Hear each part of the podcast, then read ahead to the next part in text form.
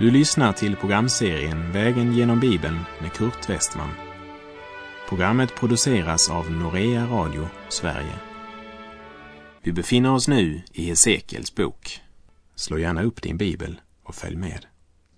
Vi befinner oss i profeten Hesekiel i avsnittet kapitlen 25 till 32 som innehåller profetior som gäller Israels grannländer. Vi ska nu vandra genom det 26 och 27 kapitlet där vi möter både profetian mot Tyrus och Herrens klagosång över Tyrus. Och här vill jag nämna att det därmed också är en profetia mot Sidon eftersom Tyrus och Sidon är oskiljaktiga som spåren på järnvägen. Gång på gång omtalar skriften Tyrus och Sidon samtidigt. Till exempel i Jeremia 47.4 där det står Det står maktlösa inför den dag som kommer med fördärv över alla filister med undergång för alla dem som är kvar för att försvara Tyrus och Sidon. Och profeten Joel kapitel 3, vers 4. Ty du Tyrus och du Sidon och ni Filistens alla trakter, vad vill ni mig? Och när Jesus i Matteus elfte kapitel går till rätta med Korasin och Betsaida så säger han i Matteus 11, 21. Ve dig Korasin, ve dig Betsaida, ty om de kraftgärningar som hade utförts hos er hade blivit gjorda i Tyrus och Sidon skulle det för länge sedan ha omvänt sig i säck och aska. Och i Apostlagärningarna 12.20 står det att Herodes hyste motvilja mot invånarna i Tyrus och Sidon. Låt oss tänka på att Tyrus ofta omtalas i nära anknytning till Sidon när vi nu vandrar genom kapitlen 26 och 27. Tyrus var huvudstad i det stora feniciska riket som var så berömt för sin handel och sin sjöfart. Deras handelsverksamhet sträckte sig över hela Medelhavsområdet. De anlade kolonier både i Spanien och på Afrikas nordkust. Och det faktum att några av kungarna i Tyrus kallade sig även för Sidoniernas kung visar att Sidon behöll sin betydelse även när Tyrus var Feniciens ledande handelsstad. Och inför profetian mot Tyrus så påminner jag om att Tyrus i det gamla testamentet står som en symbol för det som är stort och högt i egna och i andras ögon men som inte ger Gud äran och därför drabbas av undergång. Tyrus var en stor och stolt stad. Tyrus var också centrum för balstyrkan. Och Isabel, dottern till en kung och före detta präst, gifte sig med Israels kung Ahab och introducerade balstyrkan i Nordriket Israel. Låt oss lyssna till profetian mot Tyrus och Sidon. Hesekiel kapitel 26, vers 1 och 2. I elfte året på första dagen i månaden kom Herrens ord till mig. Han sade, du människobarn, eftersom Tyrus har sagt om Jerusalem, haha, folkens port har brutits ner då vänder man sig till mig. Jag blir rik när hon ligger i ruiner. Tyrus intogs och ödelades vid samma tid som Jerusalem blev ödelagt. Nebukadnessar intog även Tyrus. Vers 3. Därför säger Herren, Herren så. Se, jag är emot dig, Tyrus, jag ska få många hedna folk att resa sig mot dig, liksom havet låter sina böljor resa sig. När Gud säger jag är emot dig, så kan du vara helt säker på att han är emot den platsen. Och snart skall det imponerande handelscentret vara osynligt. Det finns inte mer. Vi läser vers 4 till och med 6. Det ska förstöra Tyrus murar och riva ner hennes torn. Jag ska skrapa bort allt grus från henne och förvandla henne till en kal klippa. En torkplats för fisknät ska hon bli mitt ute i havet. Ty jag har talat, säger Herren, Herren. Hon ska bli ett byte för hedna folken och hennes döttrar på fastlandet ska dräpas med svärd.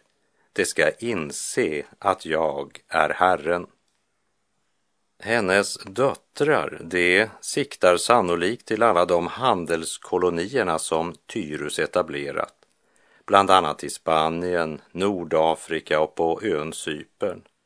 Och allt detta ska bli hedna folkens byte. Vi läser Hesekiel 26, vers 12 till och med 14. Man ska röva bort dina skatter och plundra dina handelsvaror.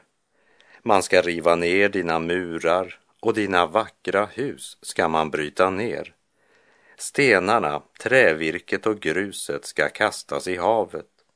Jag ska göra slut på din skräniga sång, dina harpors ljud. Jag ska göra dig till en kal klippa, en torkplats för fiskenät ska du bli. Aldrig mer skall du byggas upp igen, ty jag, Herren, har talat, säger Herren, Herren. Det tog över 300 år innan profetian om gruset som skulle kastas i havet och Tyrus blev en kal klippa bokstavligen blev uppfyllt. Även om Nebukadnessar hade lagt staden i ruiner så var det först när Alexander den store belägrade staden och byggde en bred väg från fastlandet och ut till öfästningen. Och det gjorde han genom att skrapa av fastlandsdelen, skrapa den ren från grus. Det var då denna profetia uppfylldes. Genom att använda stadens ruiner som byggnadsmaterial och sedan skrapa av jord och grus från marken så gjordes Tyrus till en kal klippa och intill idag har Tyrus inte blivit återuppbyggd. Sidon finns än idag, men Tyrus är borta. Jag nämnde tidigare att vissa liberala teologer försöker hävda att Hesekiel, han skrev det här efter att det hade hänt.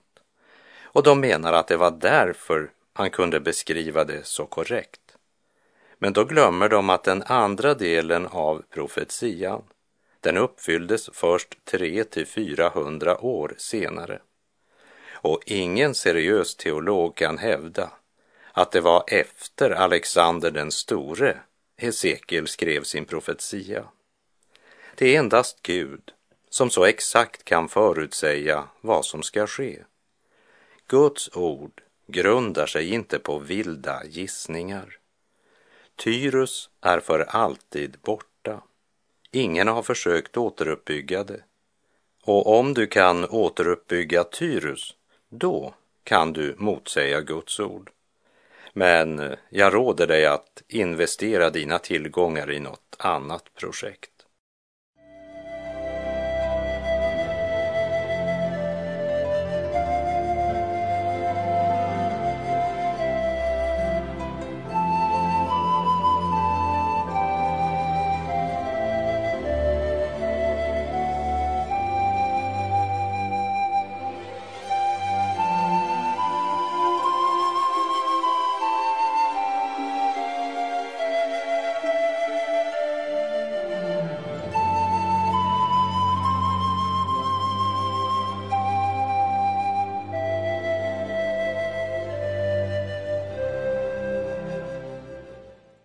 Kapitel 27 så liknas Tyrus med ett stort och ståtligt skepp. Välbyggt, imponerande i all sin härlighet, men som plötsligt går under med all sin rikedom. Kapitlet beskriver detaljrikt Feniciens skönhet, rikedom och makt. Ta dig gärna tid efter programmets slut att läsa igenom hela kapitel 27 där Tyrus konstarbeten och rikedom beskrivs. Men i Hesekiel 27.34 läser vi Men nu, då du har förlist och försvunnit från havet ner i vattnets djup, har dina bytesvaror och allt ditt manskap sjunkit med dig. Hesekiels klagovisa över Tyrus, det är Guds svar på Tyrus glädjerop över Jerusalems ödeläggelse. Den som hånar Guds utvalda folk hånar Gud. Och då spelar det ingen roll hur stor och rik och mäktig man är i världens ögon. Man får ett tragiskt slut. All jordisk makt och storhet får en dag ett förfärligt slut. Eller som det sägs i Markus 8.36. Vad hjälper det en människa att hon vinner hela världen men förlorar sin själ? Låt oss be om att våra olika kyrkor och församlingar inte blir stolta skepp som är upptagna av alla möjliga aktiviteter men inte har Guds ord i centrum. Om inte undervisningen i Guds ord är det centrala så är det bara en tidsfråga när skeppet ska gå under. Låt oss hålla fast vid Guds ord.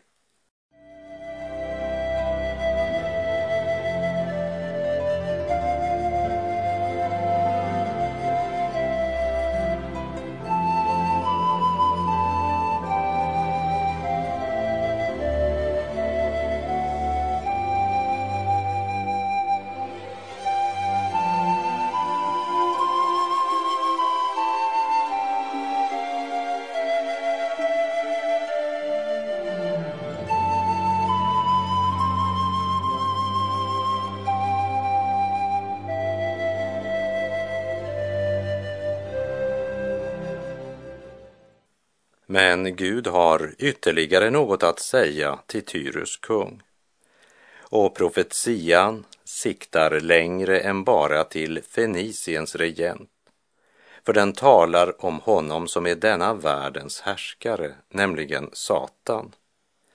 I Johannes kapitel 12 så talar Jesus om en dom som ska gå över världen och att denna världens förste ska kastas ut. Jesus kallar alltså Satan för denna världens förste. Så stor makt har Satan här i denna värld. Men även om vi som Guds barn får lida här i världen så må vi aldrig glömma att Jesus har övervunnit världen. Och i Johannes 16.33 säger Jesus Detta har jag talat till er för att ni ska ha frid i mig. I världen får ni lida, men var vid gott mod. Jag har övervunnit världen. Och i Hesekiel 28, vers 1 och 2 läser vi. Herrens ord kom till mig. Han sade, du människobarn, säg till försten i Tyrus. Så säger Herren, Herren. Ditt hjärta är högmodigt och du säger, jag är en Gud jag tronar på en gudatron mitt ute i havet. Ändå är du bara en människa och inte en gud, hur mycket du än i ditt hjärta tycker dig vara en gud. Försten i Tyrus, han står som en prototyp på Antikrist. Det talar alltså om honom som kontrollerar denna världens kungar men Guds rike är inte av denna världen. Därför talar Paulus om den visdom som inte tillhör den här världen. I Första Korinthierbrevet 2.6 skriver han Vishet förkunnar vi emellertid bland det fullkomliga, en vishet som inte tillhör den här världen eller den här världens härskare som går mot sin undergång. När Jesus frestades av Satan i öknen så står det i Matteus 4, vers 8 och 9. Därefter tog djävulen honom upp på ett mycket högt berg och visade honom alla riken i världen och deras härlighet och han sade, allt detta vill jag ge dig om du faller ner och tillber mig. Men Jesus tackade nej till Satans erbjudande. Men inte därför att Jesus motsäger att djävulen skulle haft makt att ge honom allt detta. För Jesus visste att Satan är denna världens förste. Men därför att Kristus till sist ska regera över hela jorden. Men inte som vicepresident under Satan. Men idag är Satan fortfarande denna världens härskare vare sig vi önskar det eller inte. Men nyhetssändningarna talar om krig, hungersnöd, lidande och växande ondska. Och det stadfäster att ondskan regerar ännu en liten tid. Och Tyrus kung, som är en av Antikrists föregångare, han säger om sig själv, jag är en gud, jag tronar på en gudatron. Men Herren säger, du är bara en människa och inte en gud. Hur mycket du än i ditt hjärta tycker dig vara en gud. I Hesekiel 28.11 så påminner profeten än en gång om att det är inte sin syn på saken han förkunnar utan vad Herren uppenbarat. Herren uppenbarar att det är Satan som står bakom all ondska. Och lägg nu noga märke till vad vi läser i Hesekiel 28.12. Du människobarn, stäm upp en klagosång över kungen i Tyrus och säg till honom.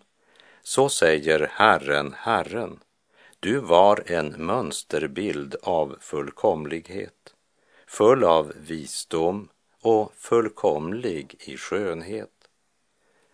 Satan var den visaste skapelse Gud någonsin skapat. Och det är viktigt att komma ihåg att Satan är en skapad varelse. Han var skapad fullkomlig i skönhet. Så bilden av Satan med horn på huvudet och svans och eldgaffel, det är en mänsklig konstruktion. En helt felaktig bild som har sina rötter i grekisk mytologi.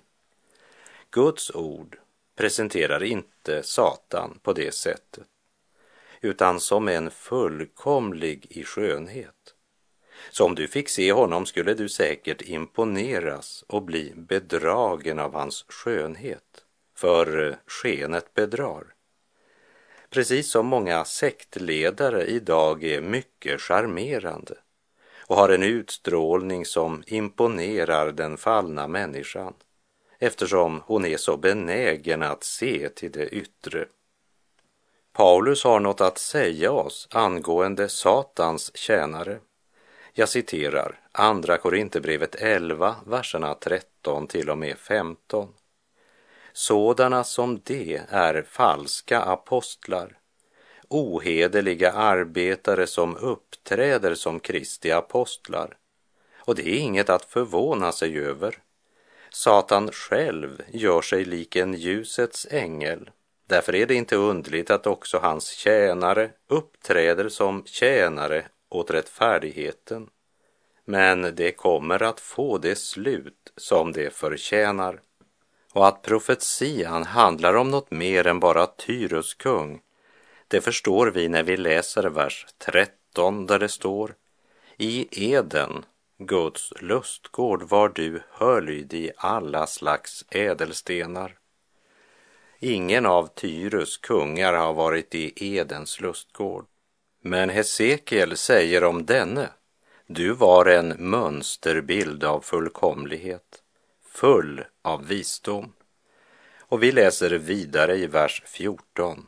Du var en smord, beskyddande kerub, och jag hade satt dig på Guds heliga berg. Där gick du omkring bland gnistrande stenar. Satan var en kerub, smord av Gud, och han vaktade Guds tron på jorden. Tydligen placerad tillsammans med de första människorna för att vara deras beskyddande kerub. Satan hade den högsta position som någon av Guds skapelser kunde ha. Men vad var det då som förde honom ner? Hesekiel berättar inte det, men det gör Jesaja i kapitel 14, verserna 12 till och med 14. Hur har du inte fallit från himlen, du strålande stjärna, du gryningens son? Hur har du inte blivit fälld till jorden, du som slog ner folken till marken? Du sade i ditt hjärta, jag ska stiga upp till himlen, ovanför Guds stjärnor ska jag upprätta min tron. Jag ska sätta mig på mötesberget längst uppe i norr. Jag ska stiga upp över molnens höjder. Jag skall göra mig lik den högste. Det var alltså hans stolthet som förde honom till fall. Satan skulle vara Guds beskyddande kerub, men han ville vara sin egen herre. Och han bestämde sig för att föra människan bort från Gud genom att få henne att tvivla på Guds godhet. Han vill överta Guds plats och det tänker han göra genom att bedra de människor som Gud har skapat. Stoltheten att önska att lyfta sin tron över Gud leder honom till orättfärdiga handlingar. Därför säger Herren i Hesekiel 28, vers 15. Du var fullkomlig på alla dina vägar från den dag då du skapades till dess att orättfärdighet blev funnen hos dig. Satan var en ljusets ängel, en mönsterbild av fullkomlighet, full av visdom. Men det hjälpte inte eftersom han gjorde uppror mot Gud, mot den rättfärdige Gud. Och då blir man orättfärdig. Men hur är det då med dig och mig, vi som bekänner oss som Guds barn? Vandrar vi i ljuset? Böjer vi oss för Guds ord? Gud dömer Satan, liksom han dömer all synd. Och jag är glad att Gud tar sig an Satan och till sist en dag slutligt sätter honom ur spel för alltid. För jag är ett lätt byte för Satan. Jag kan inte övervinna honom. Därför är jag glad att Gud i Kristus har friköpt mig från Satans välde och skänkt mig syndernas förlåtelse och evigt liv. Och Romarbrevets åttonde kapitel uttrycker det så här. Ty livets andes lag har i Kristus Jesus gjort mig fri från syndens och dödens lag. Det som var omöjligt för lagen, svag som den var genom den syndiga naturen, det gjorde Gud genom att sända sin egen son som syndoffer. Så är den stora frågan, vad har du gjort med Guds son? Tagit emot honom som din frälsare eller förkastat honom. Kapitel 28 avslutas med verserna 20 till och med 26 som är en profetia mot Sidon. Herren uppenbarar att också Sidon ska dömas genom pest och så mycket våld att blodet ska flyta på gatorna. Och det var precis vad som hände. Det är historia nu. Men då Hesekiel uttalade detta var det profetia. Men det talas inte om total ödeläggelse för Sidon. Tyrus skulle för alltid jämnas med marken. Sidon som låg cirka 25-30 kilometer från Tyrus skulle också dömas, men inte ödeläggas.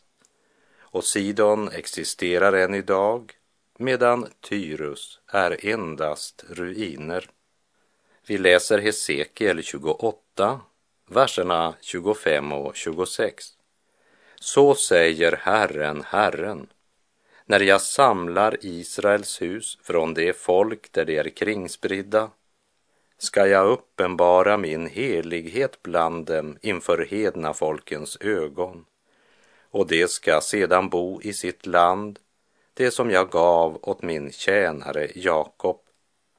De ska bo där i trygghet och bygga hus och plantera vingårdar.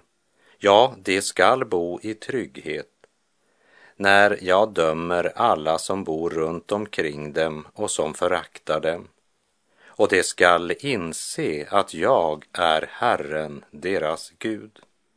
Gud säger inte om jag samlar Israel. Men han säger när jag samlar Israel.